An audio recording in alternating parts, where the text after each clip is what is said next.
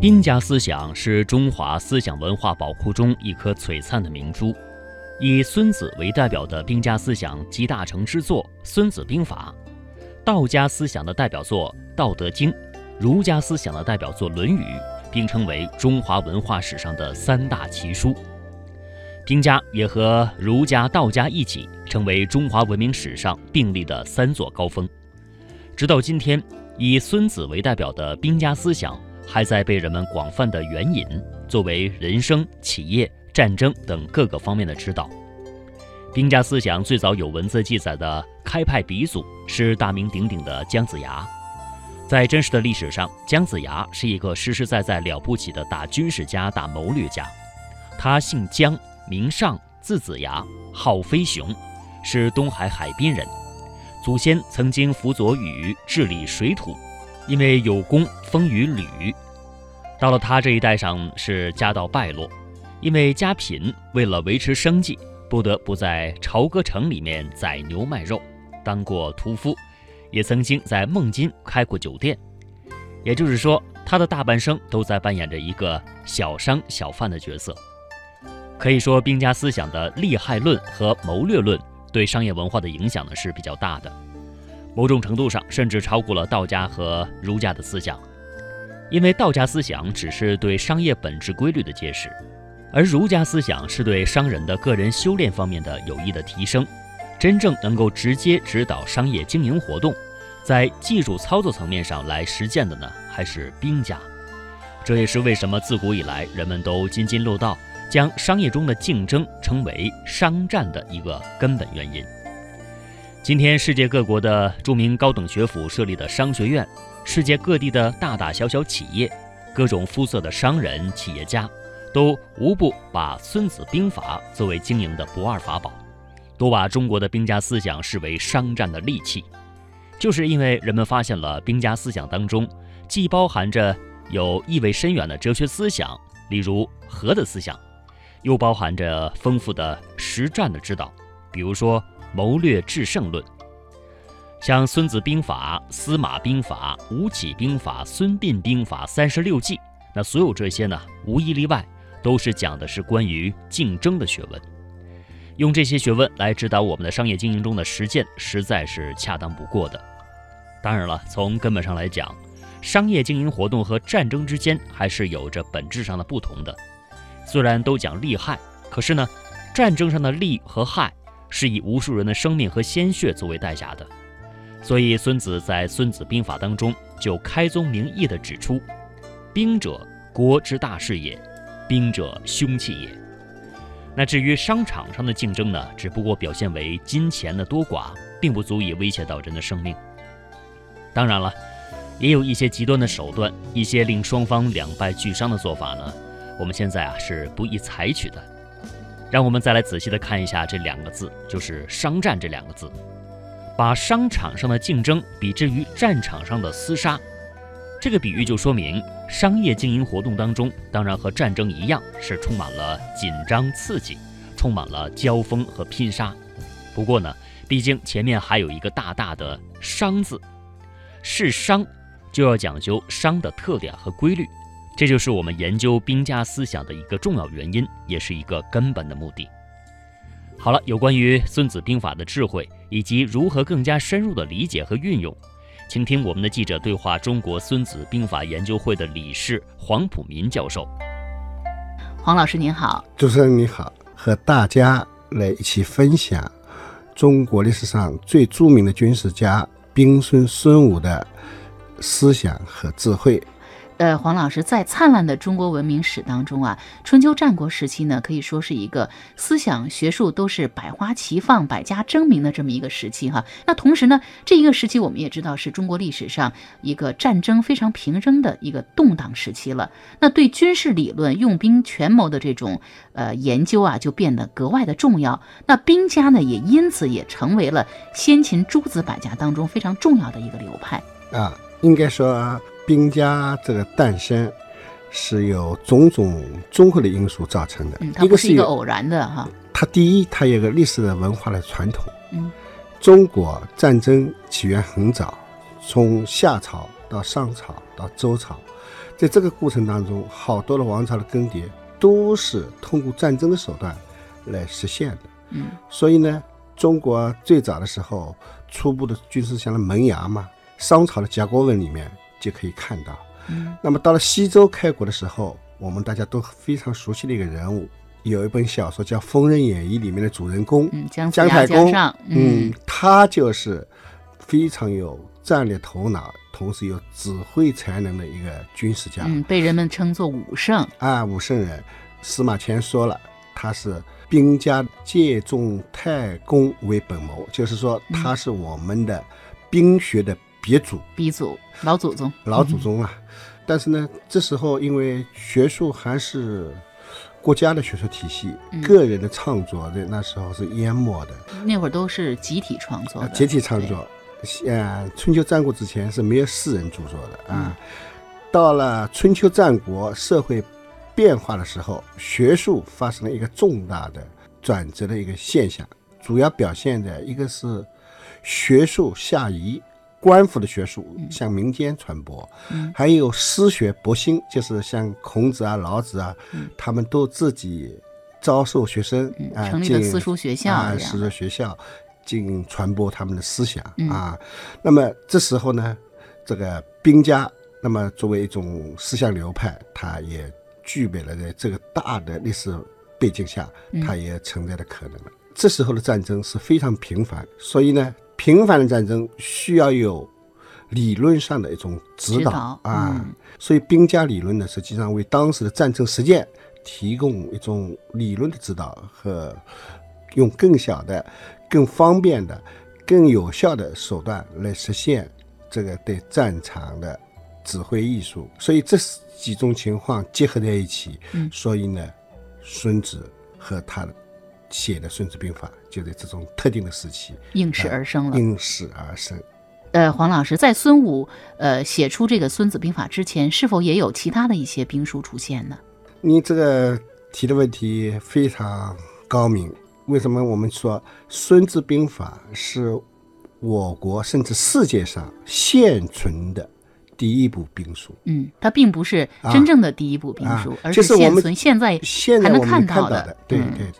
那么这个第一部兵书就意味着它之前还有兵书。《嗯孙子兵法》不是偶然出现的，不是凭空产生的。嗯。啊，它是一个文化的积淀的过程。中国古代的兵书，兵字在中国古代有兵器、军事、战斗等意思，因此呢，人们多用兵字来指称与这些含义有关的东西，如士兵、兵书、兵器等。在先前诸子百家中，就有一个主要研究军事理论、用兵权谋和战争策略的派别，这就是兵家。兵家思想以战争为主要研究对象，内容涉及了自然、政治、经济等多个领域。与其他诸子各家一样，兵家也出现了丰富的著作典籍，这就是人们常说的兵书。中国兵书的发展可谓源远流长，最早呢可以上溯到商代时期。据不完全统计，历朝历代的兵书有四千二百多种，兵书之多堪称世界之最。古代兵书的内容极为广泛，一般包括论述战争的性质和作用、将帅的指挥艺术、作战的原则、军事情报的搜集、物资储备和后方补给，以及对历代战争和著名将领事迹的总结等等。春秋末期，孙武创作了《孙子兵法》，他的问世呢，标志着兵家思想的成熟和中国古代军事思想的形成。除《孙子兵法》之外，中国古代还有《古司马法》《六韬》《五子》《孙膑兵法》《玉辽子》等重要的兵学著作。中国的兵学，特别是先秦的兵学，实际上可以划分为三个大阶段。那么第一个阶段就是孙子以前是有兵书存在的，无非是我们今天看不到了。嗯，刚才您提到的姜子牙、姜尚，他被我们称作是兵家的，刚才您说的是兵家的鼻祖，啊。那一定我想那个时候虽然没有自己独立的著作产生，但我想他可能也有自己的一套兵学的理论。对对，嗯。当时的就是官府的文书，军事学术是一个大类。嗯。在《左传》，我们中国古代最非常著名的一本历史书里面，嗯左传》成功十三年提到，国之大事，在时与用。什么意思呢？嗯，国家最主要两件事情，一个是祭祀，就是礼仪上的对政权的一种巩固。啊秩序的建立，还有一个容。那么这个容就是指的是战争，用战争的手段来保卫国家，同时开疆拓土。那么这时候就会有兵学的理论的自然而然就会出现了。那么当时的兵书，古司马法，古代的古司马是管马的，兵马兵马就是管军事的。古司马法的是周朝的军事领域里面的周礼的反应。军礼的传统就是说，所有军事行动都是要按礼乐的一些规章制度来从事进行。嗯，不能跨越这个制度。啊，而且它里面有很多很具体的一些规定，而且我们这些规定，我们今天看起来是很可笑的规定，嗯，但是当时。当时就是合理的。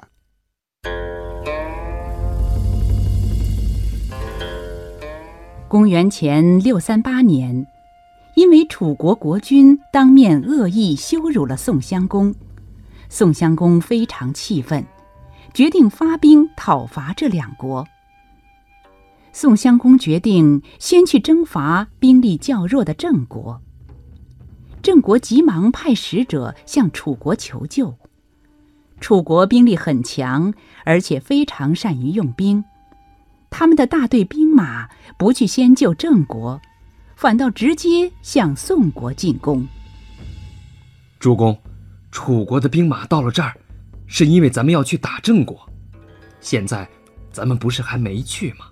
还可以跟楚国讲和的，何必跟他们闹翻呢？再说了，咱们的兵力也比不上楚国，怎么能跟他们打仗呢？怕什么？楚国就算兵力有余，可是这仁义不足啊。咱们尽管兵力不足，仁义可有余啊。这兵力怎么抵得住仁义呢？我们只管应战。眼看楚国人就要渡过洪水，进入到宋国的领地，大臣建议宋襄公趁此机会主动出击。主公啊，楚军白天渡河，明明小看咱们不敢去打他们。我看啊，咱们趁着他们渡河渡到一半，迎头打过去，一定能够打个胜仗。这怎么可以呢？仁义之师应该不及半渡之旅。敌人正在过河的时候就打过去，那还算得上讲仁义的军队吗？不行，哎，主公您看，楚军已经上岸了，这队伍乱哄哄的。趁他们还没排好队伍，咱们赶紧打过去，还是能够打个胜仗的。要是再不动手，咱们可要挨打了。呸！你这个不讲仁义的家伙！正所谓不鼓不成列，别人队伍还没排好，怎么可以打呢？宋襄公一味按照礼法要求来指挥作战，结果等楚军完全准备好了，一鼓作气的以排山倒海之势打过来的时候，宋襄公不仅精锐部队全军覆没，自己也受了重伤，差点儿成了俘虏。这个我们现在看起来是非常可笑的一个事事情，对但是在当时的情况下，它是符合司马法所说的军礼的。这是一个因为当时的国家啊，诸侯国啊，都是都有亲戚关系的，他都分封出去的，对，兄弟怎么打不撕破脸对啊？这是争霸啊，不是只要你承认我的啊这个地位，霸主地位啊就可以了，就可以了啊，我不用去消灭包括实你。力打。那么到了孙子那个时候，嗯战争这个规模越来越大了，军队的成分变了。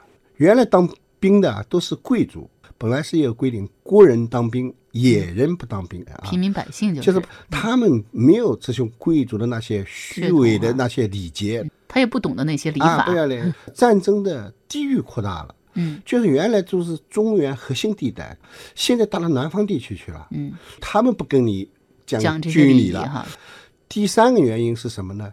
我们知道中原地区有那个大量的平原，车站只能排好阵才能打，后来就是变成步兵了，机动性就强多了。这时候他也不会打。还有一个重要原因，嗯，就是说武器装备变化了。变化了啊，原来是弓箭，然后这长矛，现在发明了一种叫弩机，这相当于精确制导炸弹一样，可以连发，远距离的远距离又又可以瞄准，又可以连续射。因为贵族最有风度，那时候也受承受不起这种像蝗虫一样的箭射过来的这种杀伤力，所以这样的话，就是强调军队的要机动，要更灵敏，要反应更快，而且要嗯要懂得全变之策要全变之策。啊，这样一来，《孙子兵法》就符合这个时代，就提出了兵以诈立、兵者诡道这些原则，就是把原来那个礼乐文明这个阶段就过去了。那么孙子的之后第三个阶段，嗯，就是六韬。那么六韬这个兵书，就是中国的先秦的兵学就进入了最后一个一个总结阶段。嗯，李宗他的篇幅，他有三万字，而《孙子兵法》只有五千字，所以篇幅大量扩大了。嗯，第二，六韬是很具体的，怎么选拔这个战士啊，这些操作性很强的，这个综合性的。第三个呢，六韬里面更多的吸收了诸子百家的思想，更注重军事是政治的组成部分。嗯，军事行动必须用政治理论来做指导。嗯，所以呢，六韬里面好多话，天下非一人治天下，天下人治天下，这就是儒家的理论。所以呢，先秦兵学经过这三个阶段，就完成了一个大的轮回。这中间，我认为这三个阶段里面最重要的，而且对后世影响最大的，应该是第二个阶段，也就是《孙子兵法》所代表的轨道战法的阶段。金戈铁马，势如破竹；沙场驰骋纵横，运筹帷幄，决胜千里，尽在兵书奇谋。孔子学堂，听黄埔民教授讲《孙子兵法》。刚才也说到了，在春秋战国那个时候，战争是平扔的，我们又出现了诸子百家当中的兵家，那么势必呢，在中国历史上就会有很多的名将产生。高尔基说过一句话：“书籍是人类进步的阶梯。”嗯，那么我可以说，兵书就是名将成长的食粮、粮食啊，精神食粮。中国古代的名将，大部分在军事生涯当中，后来立下赫赫军啊、战功，嗯，都跟他的对兵书的借鉴、学习、运用是分不开的。比如说，我们非常熟悉的《三国演义》里面，呃，一个人物上观经的诸葛亮还是周啊瑜？我就讲一个第二档次的人物，就是李蒙嘛。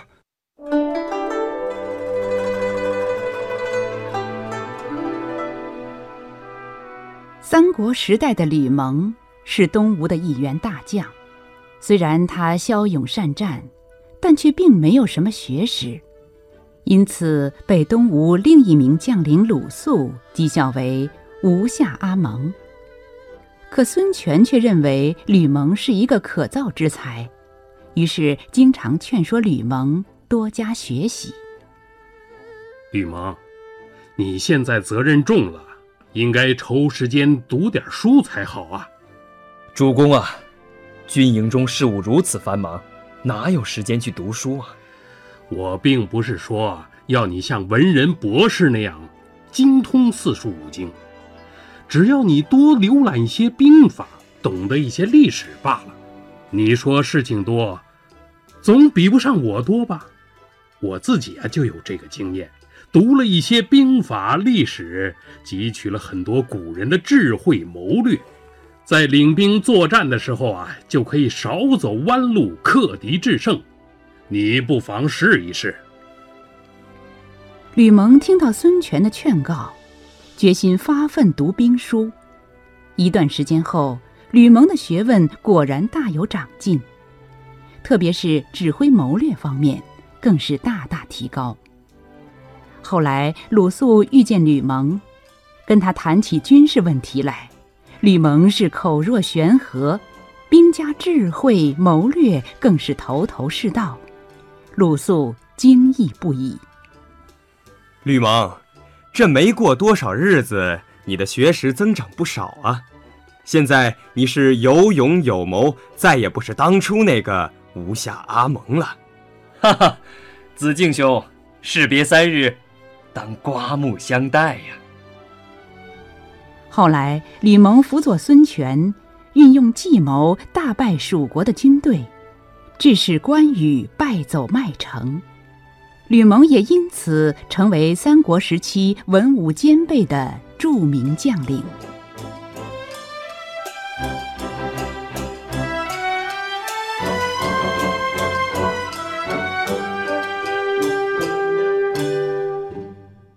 呃，据我了解呢，其实，在历史上也有一些不学兵书而一样打胜仗的。那这又是一个什么样的道理呢？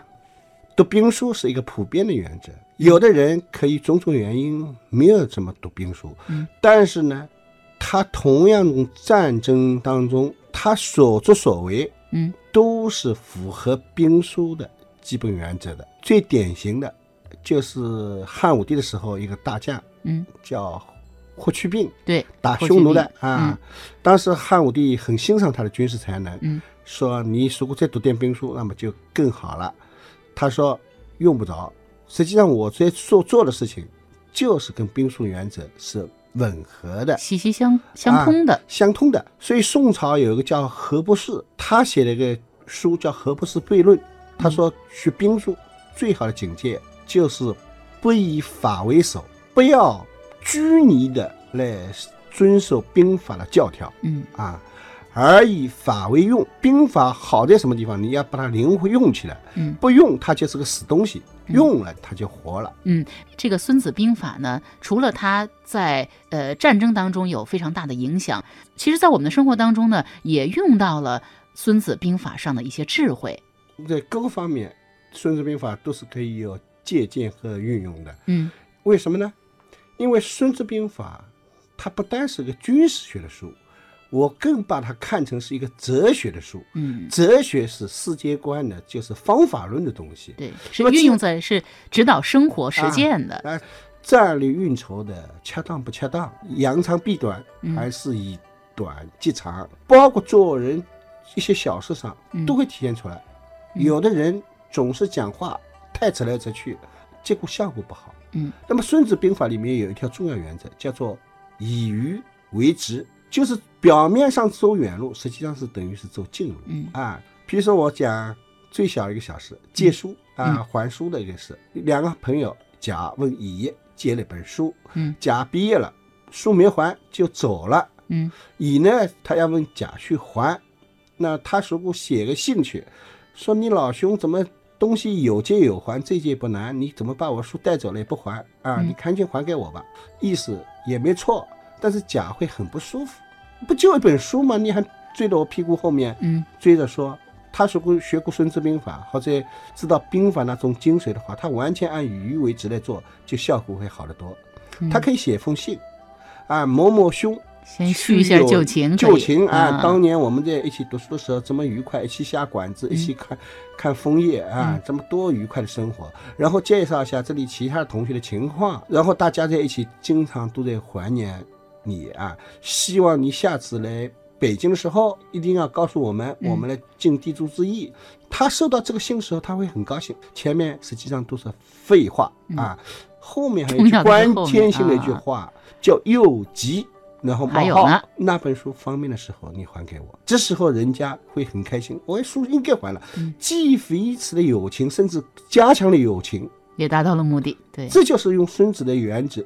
这个《孙子兵法》的这种精髓和这个呃思维理念，已经呃完完全全的已经变成了一个中国人的思维方式了。对，所以呢，我们在生活当中运用的一些呃行为技巧，可能很多都是跟《孙子兵法》是有关的，只不过有的时候我们没有去意识到。呃，《孙子兵法》书当中啊，最重要的一条，刚才你也讲到了，是“兵者，诡道也，嗯兵以诈立”嗯，那在这里，我们可不可以理解为，在日常生活当中，我们也可以用这种诡计来战胜对方？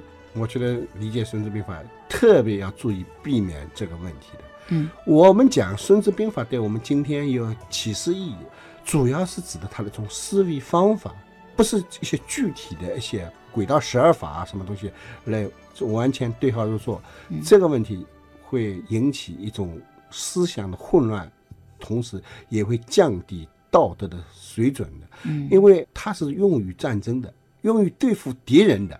而我们今天的大部分的情况下，我们都是一种和谐的朋友的关系朋友的，关系。嗯现在社会上有一种不好的倾向，《孙子兵法》成了一个框，什么东西都往里面装，嗯，这会造成一个什么呢？道德要突破底线的，对，游戏会失去规则，那是对《孙子兵法》的一种一种降低亵渎。亵渎，而且我觉得这个根本不符合我们今天所谓借鉴和运用《孙子兵法》的初衷和宗旨的。